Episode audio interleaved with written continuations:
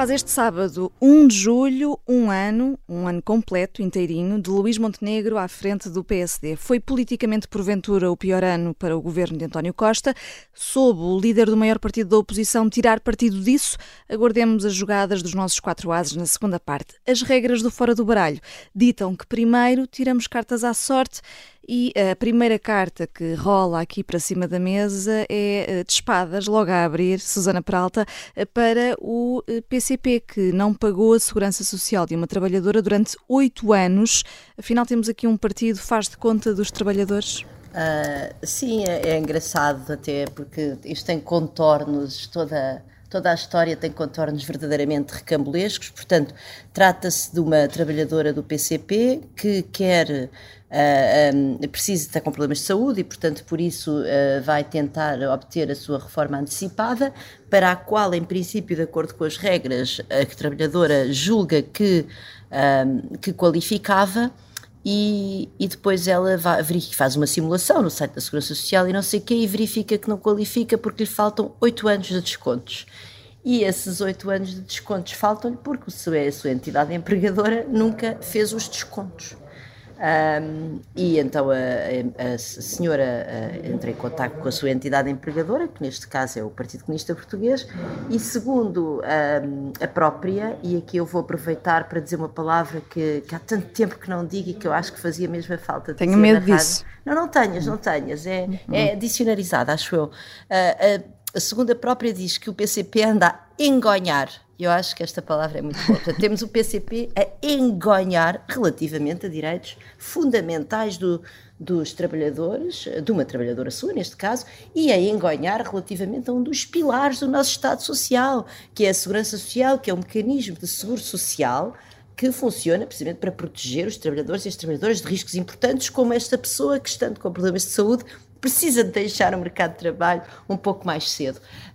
E pronto, daquilo que eu pude perceber, não encontrei ainda reação do, do PCP a esta história, uh, portanto, não sei, vamos lá ver, enfim, espero que haja breve, a breve trecho desenvolvimentos.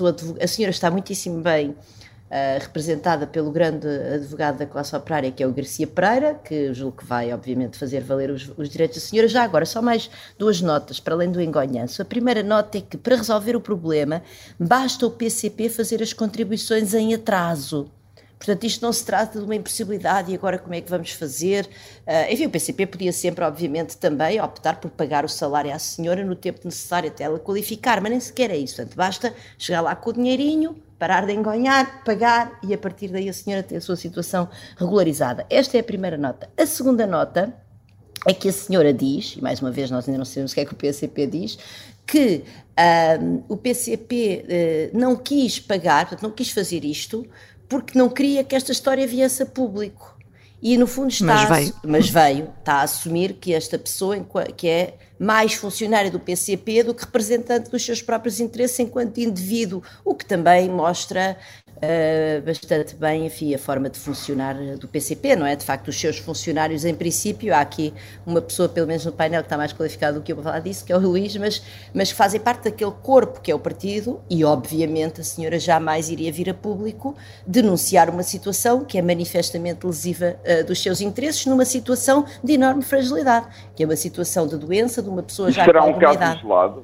Não sabemos, não é? Isso agora vamos ver. Eu confio no Garcia Pereira para só ver mais uh, eles virem a público. Mas vamos esperar. E pronto, ficou a minhas espadas Espero para o PCP, sim, grande, grande defensor da classe operária, por este Já tratamento. agora, se, se googlarmos PCP Trabalhadores de Segurança Social, com estas palavras-chave, aparece um artigo do site do PCP que diz valorizar os direitos dos trabalhadores da Segurança Social. Acaba por ser aqui um pouco irónico. Muito bem. Queria só aqui chamar a atenção para que essas coisas às vezes acontecem. E, e, portanto, o que se tem de fazer é pagar o, que está em atraso. A partir do momento em que se começa a engonhar, eu penso que se entra aqui na situação do crime. Porque isto está previsto no Código Penal e existe no Código Penal a, a figura de, de abuso, uh, abuso de confiança contra a segurança social.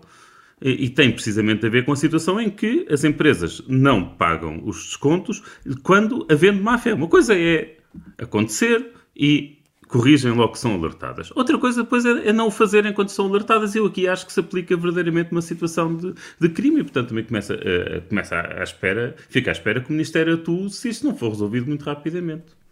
Uhum. Eh, também ficou aqui em espera a tua carta de ouros para a análise que a Unidade Técnica de Apoio Orçamental fez do custo das várias formas de dívida do Estado e isto até interessa a quem nos ouve e investiu nos certificados de aforro, Luís. Pois é verdade, num, num, num relatório na, na, semana passada, uh, portanto intitulado Condições dos Mercados, Dívida Pública e Dívida Externa, em que a análise da uh, a Unidade Técnica de Apoio Orçamental da Assembleia da República faz uma análise das várias condições da, da dívida portuguesa e inclui uma caixa onde analisa a questão dos certificados de aforro e compara o custo para o Estado dos certificados da dívida que o Estado tem via certificados de aforro com outras que tem no mercado, nomeadamente as obrigações de tesouro de, de 10 anos. E, e, estamos a falar, estou a falar dos certificados de aforro, aqueles que foram interrompidos, aquela série que deixou de existir. E deixou de existir com o argumento de que era demasiado caro.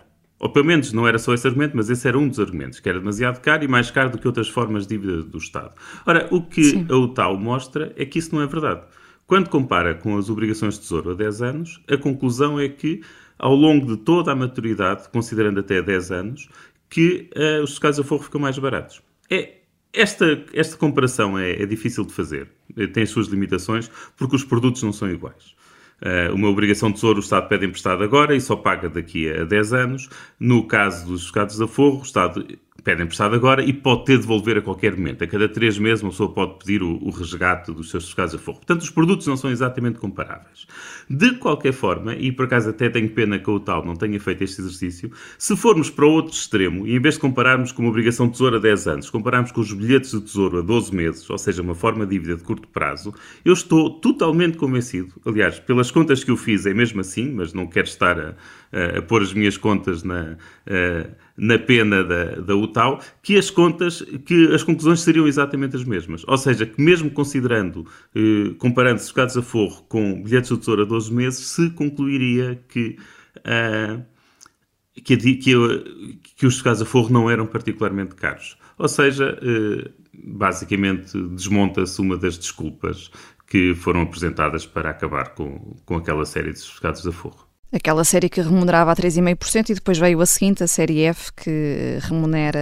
O 3,5% um hum. é o máximo. Porque depois, Exato. se daqui a uns anos as taxas de juros descessem, isso refletir-se-ia, porque esta taxa de juros estava indexada a Euribor.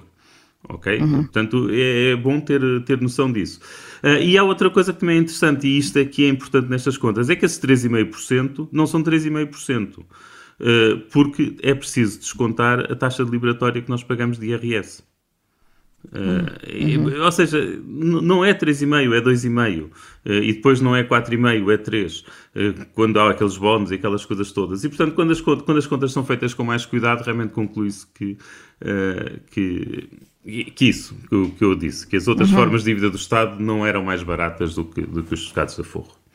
Uhum, e é importante mesmo fazermos essas contas todas. Uh, esta semana foi uma semana uh, marcada aqui por uh, algumas trocas de palavras, alguns avisos. primeiro foi o Presidente da República a pedir muito cuidado aos bancos centrais em relação àquilo que dizem publicamente. Depois, o Primeiro-Ministro a dizer que se não acertamos no diagnóstico, a terapia raramente acerta. E não estava a falar de, de saúde, estava mesmo a falar de taxas de juro. A tua carta, João Marcos de Almeida, é uma carta de paus para, para este tipo de declarações? Há mesmo falta de acerto de agulhas quanto à política monetária ou os políticos é que estão a meter-se onde não devem?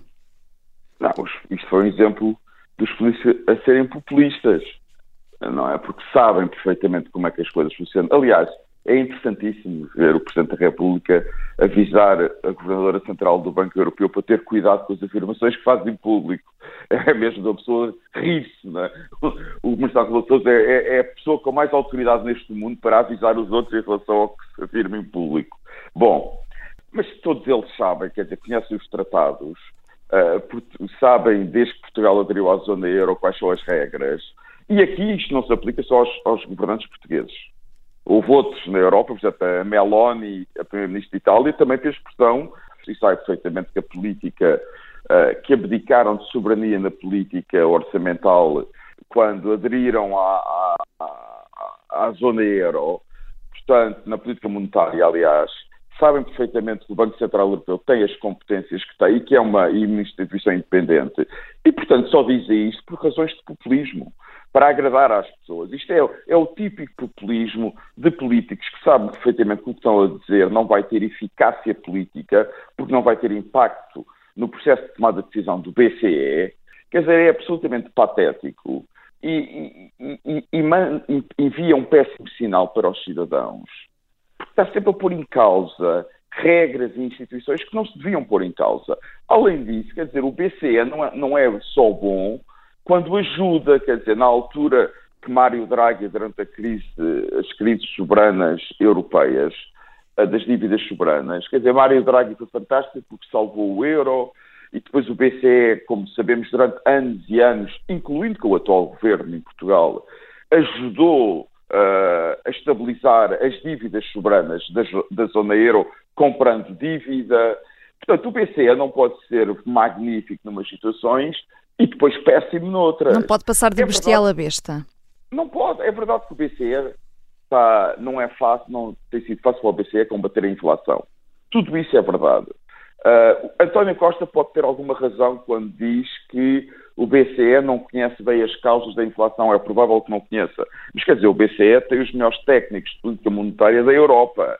Garantidamente conhece melhor que o é Primeiro-Ministro. É, certamente. Exatamente, é o que eu ia dizer. Se eles não conhecem, seguramente também o Primeiro-Ministro não conhece. Portanto, eu acho que aqui um pouco de recato, de silêncio, não fazer este tipo de afirmações puramente populistas, ficaria bem aos líderes políticos. Eu desconfio que isto é uma preparação para depois atacarem os bancos em Portugal.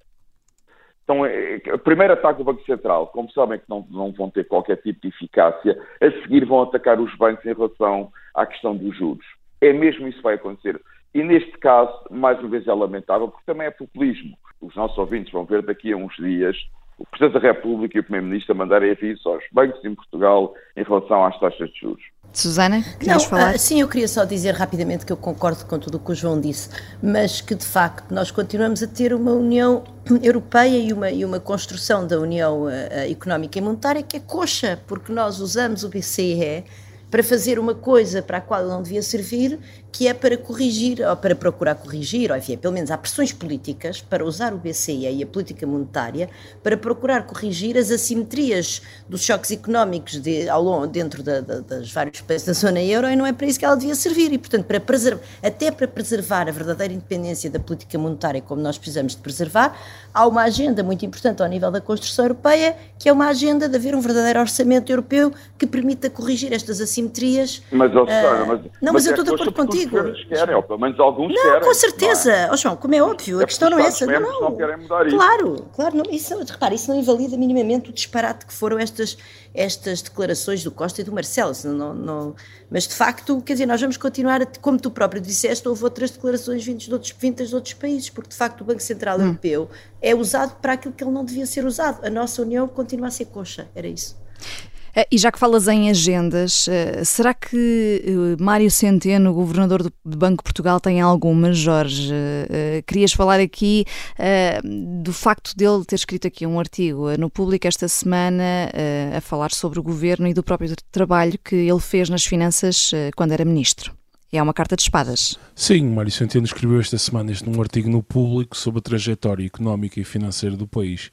Até aqui não há nada de mal, até porque é relativamente comum uh, aos governadores dos bancos centrais escreverem artigos de opinião, especialmente em momentos delicados, até, enfim, aquilo que estávamos a falar mesmo há pouco, o João e a Susana, como é aquele em que vivemos atualmente, com a inflação, em que explicam às vezes as posições do, do banco, etc.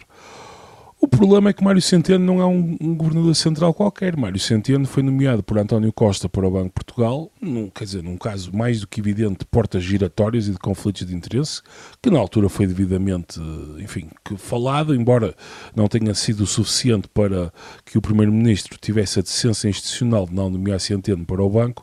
Um, E, portanto, a independência do Governador do Banco de Portugal, enfim, é bastante questionável, no mínimo. E este artigo vem lembrar-nos precisamente isso. Mário Centeno tem o, o, tom do artigo, é todo um tom de exercício de um membro do governo, defendendo a trajetória do país e, e aproveitando para fazer um autoelogio, que até fica mal, na, na, na, que até, até, lhe fica mal, uh, a falar do que foi conseguido desde 2016, a convergência com a Europa, uh, enfim, as contas públicas equilibradas, etc. E, portanto, nós não precisamos de muito, muitos motivos para nos lembrar o, o quão chocante foi a nomeação de Centeno para o Banco de Portugal, mas estes artigos encomiásticos sobre o governo e a sua trajetória são o pior. Eu sei que é simpático receber o valor que o Mário Centeno recebe e viver em Lisboa, e às vezes é preciso, às vezes é preciso fazer, às vezes é preciso fazer certos sacrifícios, mas enfim, já, já que aconteceu o que aconteceu, pelo menos um bocadinho mais de recato não lhe ficaria mal.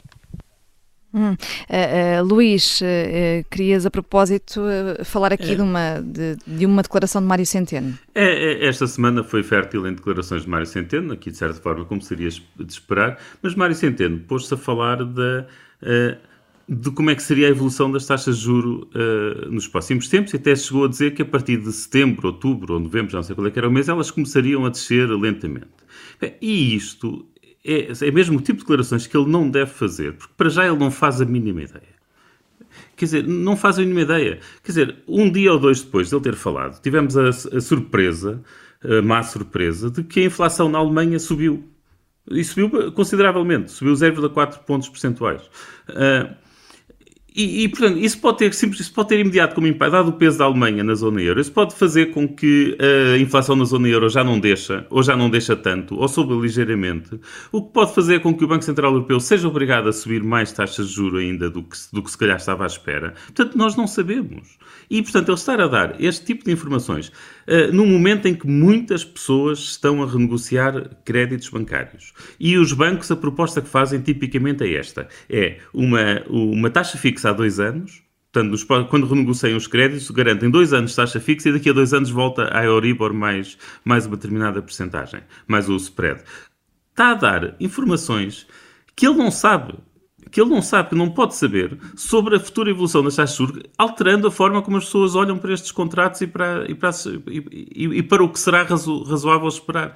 E isto não, não, não, não me parece aceitável e, e ele tem de, de perceber que ele, quando fala, ele não é ele não é ouvido como um opinion maker, mas sim como um fazedor de política. E, portanto, se alguém ouve um banqueiro central a dizer que as taxas de juros vão descer a partir de outubro ou novembro, ele não vai estar a perceber que o banqueiro central está a falar dos futuros nos mercados e que está a falar das expectativas incorporadas nos modelos económicos que eh, permitem derivar eh, essas conclusões. As pessoas não, pensam que ele está a falar enquanto decisor político e está a dizer que vou eu fazer parte do comitê que vai decidir de baixar as taxas de juros. E, portanto, um, não sei, o Jorge deu espadas, não é? Portanto, umas espadas fortíssimas para estas declarações. Hum, mais umas espadas, está a ser um programa recheado. Susana Prata, tu, eh, nas nossas conversas do WhatsApp, até resumiste bem aquilo que se passa aqui. Um, não é muito engraçado, porque o que nós temos é o, o, temos ao mesmo tempo o Primeiro-Ministro a interferir na esfera do Banco Central, neste caso do Banco Central Europeu, e depois temos o, temos o Presidente do Banco Central Português a, a interferir na esfera governativa, enfim, fazendo elogio, fazendo papel daquilo que são os membros do governo, obviamente, que é, que é, que é elogiar o seu próprio trabalho, como, como lhes é próprio e legítimo. Portanto, isto é muito engraçado e, e, e acho que o que eu escrevi lá foi: este já não é bem um conflito de interesse, isto é uma simbiose pura, não é? Portugal não tem, não tem instituições, Portugal tem um sincretismo que nos governa e isso é realmente maravilhoso. Somos um povo abençoado. Ah, Perderam tra... todos uma boa oportunidade para estar calados. Isso é verdade, também. E nós vamos calar-nos calar agora, uma curta pausa, voltamos já para a jogada da semana e a PSD e um ano de Luís Montenegro.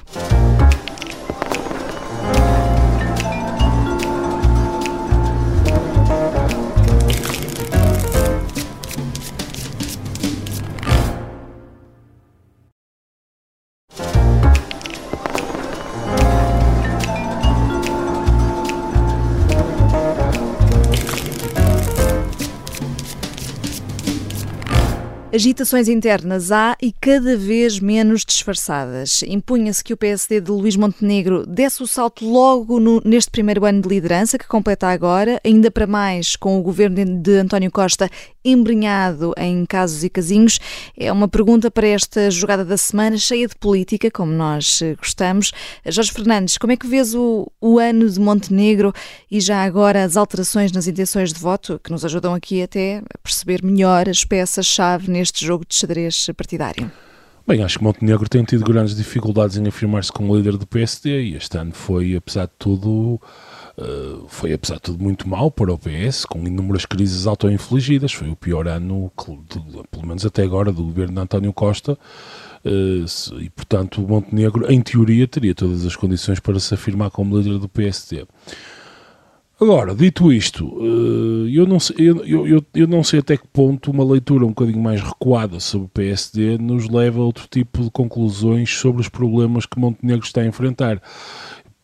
Antes de Montenegro chegar à liderança, eh, e portanto, durante, por exemplo, o consulado de Rui Rio, eh, dizia-se que os problemas eram enfim, de alguma maneira conjunturais e que Rio teria culpa, pelo menos em parte, de, de, das dificuldades da afirmação do PSD. Agora, eu quer dizer, a sensação que eu tenho, e acho que mesmo durante o consulado Rui Rio fui, fui dito, dizendo isso, é que há aqui problemas mais estruturais que o partido tem do ponto de vista da mobilização eleitoral, eh, que provavelmente, quer dizer, não são exatos, não sendo de Montenegro, eh, portanto, a culpa não, não é diretamente de Montenegro, e ele tem dificuldades, como muito provavelmente qualquer líder teria, em, em, em eh, debelá-las.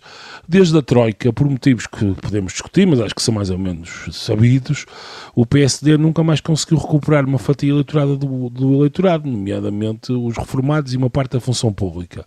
E esse problema estrutural do partido existe e Montenegro não está a conseguir, não, não está a conseguir resolver. Para além disso, ontem o Pedro Magalhães fez um thread muito interessante no Twitter com uma análise sobre partidos utilizando dados eh, de intenções eleitorais dos últimos meses. E o que vemos é claríssimo: o PS está numa perda forte, na perda mais forte de intenções de voto de, de, desde que António Costa chegou à liderança, que no fundo corresponde com esta nossa, a esta nossa sensação de que o governo no último ano esteve em dificuldades. No entanto, e isto é que se deveria fazer soar os alarmes no, no, PSD, a recuperação do PSD é apenas marginal. Ah, cresce um bocadinho junto, às, quer dizer, junto do eleitorado feminino, mas enfim, mas pouco mais do que isso. Quem está a capitalizar a erosão do PS não é o, che não é o PSD, mas sim o Chega, que tem, por exemplo, uma subida fortíssima junto da, do, do eleitorado mais jovem. Portanto, a sensação que eu tenho, aliás, isto não é uma coisa que de agora. Durante o tempo do cavaquismo havia claramente uma coligação interclassista, que era a base social do PSD. E essa coligação, na verdade, nunca, nunca acabou por nunca ser refeita, talvez parcialmente na altura do Durão Barroso. Esta coligação foi refeita em 2011 numa conjuntura muito particular, eh, que foi a intervenção externa, que foi a falência de Portugal, etc, etc. Agora, mas na verdade, estruturalmente, o PSD nunca mais conseguiu criar eh, criar uma, uma coligação eleitoral que de alguma maneira consiga ser maior e ser verdadeiramente interclassista na sociedade portuguesa. E essa é a tarefa principal e mais urgente de Montenegro. Portanto, a leitura que eu faço eh, deste ano de Montenegro, por um lado é má, no sentido em que acho que ele não está a conseguir afirmar, por outro lado, uh, acho que os, a sacar a Montenegro muitas das dificuldades que o PSD claramente tem e está a ter, também é um bocadinho pesado demais, porque ele, ele tem, quer dizer, há dificuldades que ele tem que, que, são, que vão muito para além do líder, digamos assim. Hum. Uh, uh, João Marcos de Almeida, uh, o facto de Luís Montenegro não estar na Assembleia da República está a ser um problema até para fazer diretamente frente a André Ventura ou não é por aí? O problema maior tem, terá sido ou, ou tem sido a, é a, falta de clarificação sobre alianças com o Chega? Não, isso não, não é o problema. Quer dizer, é problema não está na Assembleia da República. A falta de clarificação com alianças com o Chega, isso não é um problema nenhum. Isso é um problema criado pela, pelas esquerdas. Hum. Uh, o problema é não está na Assembleia da República, é um problema. Isso é óbvio que é um problema. Uh, mas não está, não está, que já sabia quando se candidatou a líder. Uh, em relação ao, ao, ao balanço deste ano. Quer dizer, eu acho que tem um, la um, lado positivo, claramente ele conseguiu unir o partido e, portanto, o partido, as principais figuras do partido estão ao lado dele, ou estão. A oposição está calada, portanto, ele conseguiu relativa, unir o partido, que é importante, porque o PSD estava longe de estar unido durante a liderança de Rui Rio. Uh, e, aí, e aí o Montenegro tem mérito, e é importante ter um partido unido. Agora, eu Mas no Parlamento, já agora, no Parlamento eh, tem havido alguma agitação. Os deputados, tem, entre tem, os deputados lamenta-se uma alegada falta de autonomia e de voz de comando, sobretudo de Miranda claro Sarmento. Há, claro que há, claro que há, porque a bancada parlamentar, no fundo, é, é a grande herança de Rui Rio no PSD e, e as pessoas sabem que, que, que, as pessoas mais próximas de Rui Rio são a oposição a Montenegro uh, e usam o grupo parlamentar para fazer essa oposição. Agora, isso obviamente que complica a vida de Montenegro, mas não, é não é o principal problema. Eu acho que o grande problema, e as sondagens refletem isso, com o PS a perder imenso, quer dizer, vem de maioria absoluta cerca de 45%, 46% de votos para 30% nas intenções de votos, portanto, perdeu um terço, uh, de acordo com as atuais sondagens, perdeu cerca de um terço do seu eleitorado, e o PS também continua ali à volta dos 30%, portanto, pouco subiu em relação às últimas eleições, ou quase nada. E isso é mau porque mostra uma incapacidade. Os portugueses ainda não olham para o PSD de Montenegro como uma verdadeira alternativa ao PS. E eu acho que este é um problema profundo e que vai, vai para além da liderança de Montenegro e até para além dos problemas que o Jorge apontou, uh, os problemas que resultaram do, de, do PSD ter estado no governo nos anos difíceis da Troika e da intervenção externa, após o colapso das finanças públicas em Portugal. O PSD verdadeiramente tem um problema de orientação, quer dizer, também não basta só fazer coligações interclassistas. O PSD não tem um discurso. E eu não sei se o PSD neste momento é um partido com capacidade para construir um verdadeiro discurso e, públicas, e políticas públicas diferentes, substancialmente diferentes das do PS. O PSD é, tem um grande problema, não consegue afirmar-se como um partido de centro-direita que desenvolve políticas públicas de centro-direita que são verdadeira alternativa às políticas públicas de centro-esquerda do PS. Não consegue o PSD. Porque o PSD nem sequer sabe o que é que é como partido. A esquerda ataca o PSD por ser de direita, mas a maioria das pessoas do PSD, ou muita gente do PSD, acha que o PSD não é um partido de direita, que é um partido ali do centro. Partido do Centro, eu não, sou, não sabia o que é isto, ser um Partido do Centro, oh, assim, epá, espécie, oh, oh, não sei se é pairar oh, João, mas política, o PSD escolheu um líder, ideia, escolheu um líder que era o Rui Rio, o Rui Rio não, não caiu do céu, não caiu do céu, ele, ele foi escolhido pelo partido. Exatamente, exatamente. E ele, nunca, ele sempre dizia que o partido não era de direita, portanto as pessoas oh, Susana, acreditam naquilo Susana, que o partido diz. Precisamente, precisamente, mas isso mostra as grandes contradições que existem dentro do PSD. Há muita gente que está no PSD que se calhar devia estar no PS. Desde a sua gênese, não é? Desde a sua gênese. O Sá Carneiro queria aderir claro, à Internacional Socialista, quer dizer. Absolutamente. Ou seja, o PSD continua refém. É paradoxal, isto é extraordinário.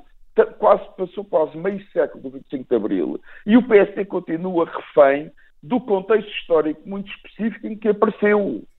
E, e mais, é leva a esta anormalidade profunda que eu, eu gosto de, de, de, dizer.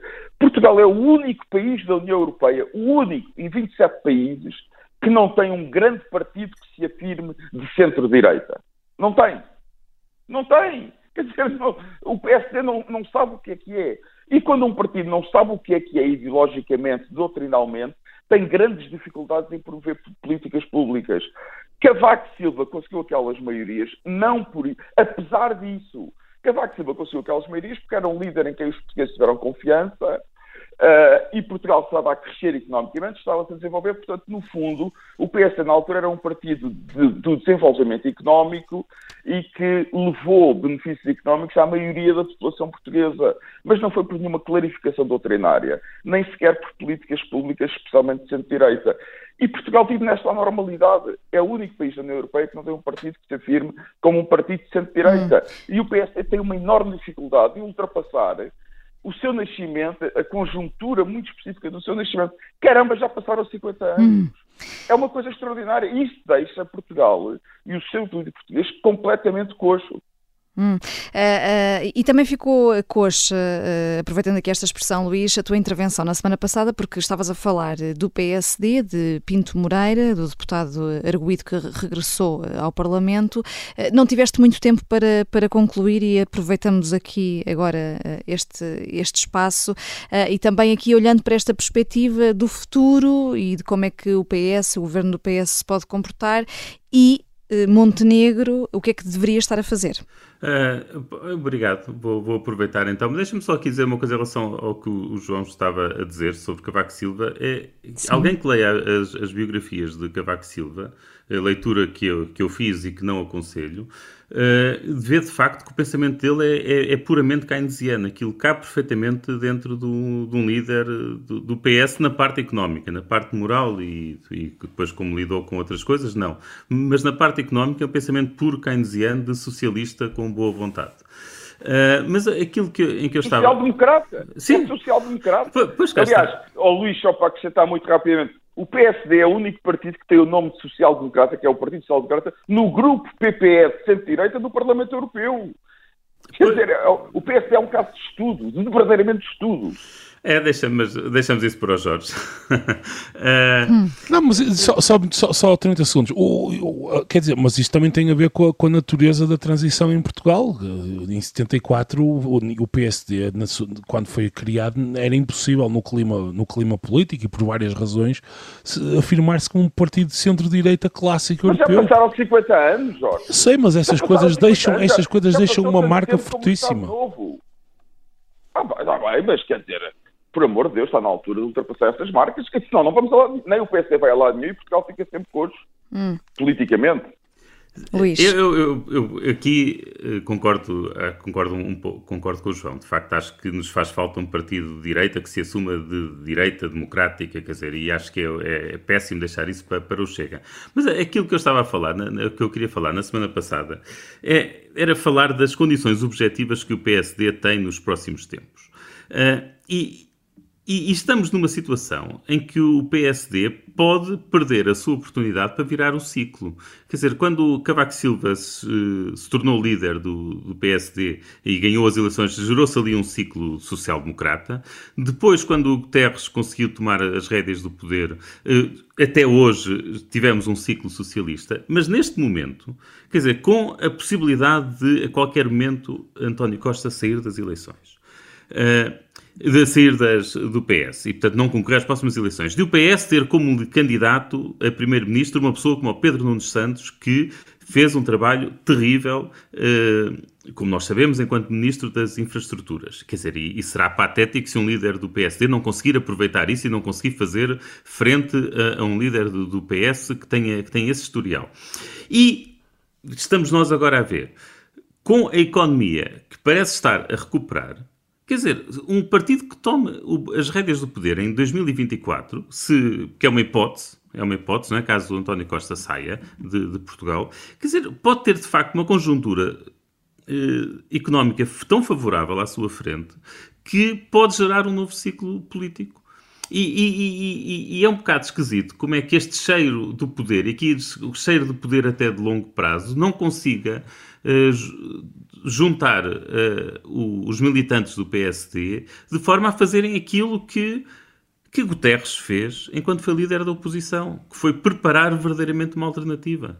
O, o PS, quando, esteve, quando o Guterres estava à frente, quer dizer, organizou aqueles Estados Gerais. Ó Luís, ó Luís, ó Luís, ó Luís, só uma coisa, desculpa, mas esse é que é o problema, eu não sei se há capital intelectual. Pá, tem de haver. Capacidade intelectual. Tem de haver, pá. Mas não sei, mas é que... Epá, mas há, mas há, mas, mas há, mas há, Luís, mas há, eu conheço montes de... É se, eu conheço muita Luís, gente do PSD, é eu conheço... Diz. Luís, o padre António Vieira dizia se nós olharmos para o rio e não vermos peixes, é porque não há peixes. Epá, mas eu vejo peixes. Eu, vejo, eu, eu, vejo peixes, eu vejo, eu, eu vejo, oh, vejo, vejo o Miguel Poiás Maduro. É mais otimista que opa, eu. O Miguel Poiás, opa, o Miguel Poiás Maduro é do, é do PSD, o Fernando Alexandre é do PSD. Epá, eu, vejo, eu, eu vejo dezenas de pessoas honestamente, dizer... o que lhes falta é um projeto. Deixa-me só acabar isto, porque ah, sim, eu okay. já a semana passada queria falar nisto. O que lhes falta é verdadeiramente um projeto mobilizador. Um Estados, os Estados Gerais do PS. O PS foi descobrir pessoas que não existiam e que ainda hoje estão ativas na política. Eu agora não tenho a certeza absoluta, mas acho que Augusto Santos Silva apareceu exatamente nos Estados uh, Gerais do PS. Nós podemos não gostar dele, mas a verdade é que é um ativo do Partido Socialista que surgiu naquela altura. Quer dizer, custa-me perceber que o PSD não consiga fazer o mesmo. Pá, o peixe existe. Não, não é possível que uma porcentagem tão grande de, da sociedade que está ali representada pelo PSD, apesar de tudo, ainda é um grande partido, que não tenha quadros competentes entre empresários, entre, entre académicos e, e entre gestores de topo. Não, não, consigo, uh, não consigo acreditar. Susana, desculpa. Tendo, não, tendo ou não tendo quadros, não, Susana... O que eu ia dizer era, hum. era isto que o João está a dizer. Ah, eu olho para o Rio, o Padre António Vieira, para o Rio não vejo peixe, é porque não há peixe. Mas isso ignora que nos partidos há estratégias que tapam os peixes, não é? Ou seja, o poder, as lógicas de tomada de, de poder e de, e de manutenção desse poder nos partidos levam muitas vezes a, a esconder os peixes, a deixá-los como, enfim, a fazer com que eles não venham à tona quando esses peixes não representam a linha dominante do partido. E, portanto, isso também é o problema. Quando o Luís diz que, que os vê, não é? Eu também, uh, parece-me evidente que há, uma, que há aquela lógica de, de, quem tem o partido, de quem detém o poder no partido, não quer que essas pessoas sejam vistas ou ouvidas ou não sei o quê. Isso é a própria perversão do sistema, que eu não sei bem como é que é de resolver, porque eu não estou no partido, mas eu acho que tem que haver também, como contraponto a isso, uma certa vontade de sobreviver.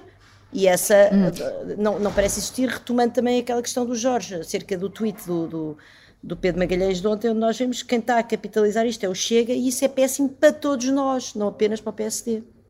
E, e uh, o PSD, eh, independentemente de, dos problemas que possa ter uh, internos uh, e, e, de discurso e tudo mais que vocês estão a falar, por acaso temos um Presidente da República que é do PSD, que está num segundo mandato muito mais vigilante, é o que promete Marcelo Rebelo de Sousa, depois de todos os casos e casinhos e da crise política, mas o Presidente tem complicado a vida ao líder do PSD, Susana? Acho que Marcelo Rebelo de Sousa é muito difícil dizer a quem é que ele facilita a vida e a quem é que ele complica a vida, porque ele vai alternando na, na, na sua posição pública.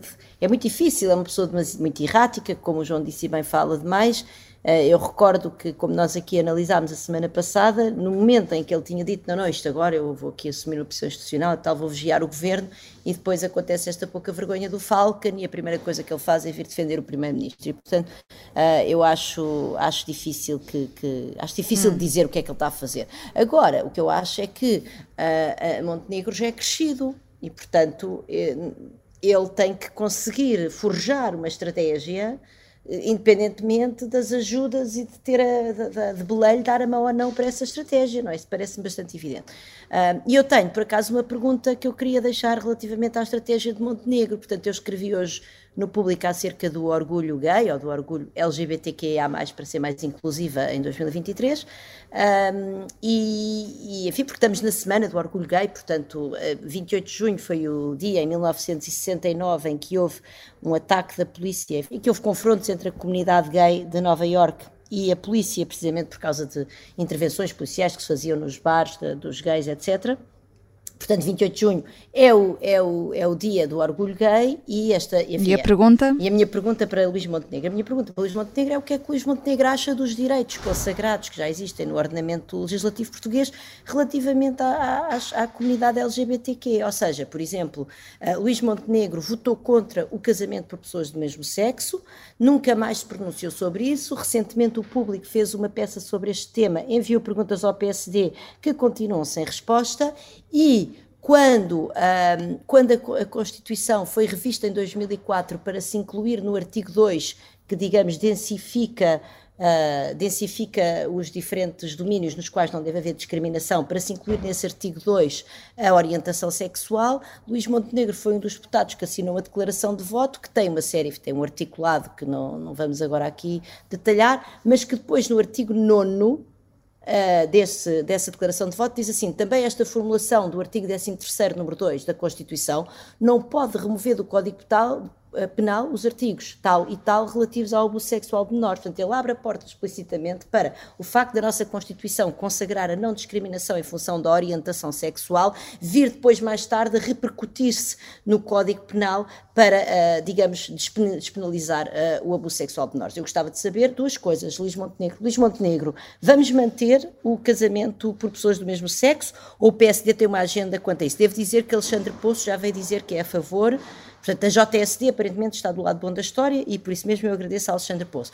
E a minha segunda pergunta para Luís Montenegro é se ele ainda considera que uh, garantir os direitos de não discriminação às pessoas uh, uh, que, enfim, que das, às pessoas de orientação sexual não heterossexual coloca em risco os direitos dos menores a não serem abusados sexualmente. Ficam feitas essas perguntas, afinal são duas. João Marcos Almeida, 30 segundos, é um trunfo que sai daí? Sim. Hum.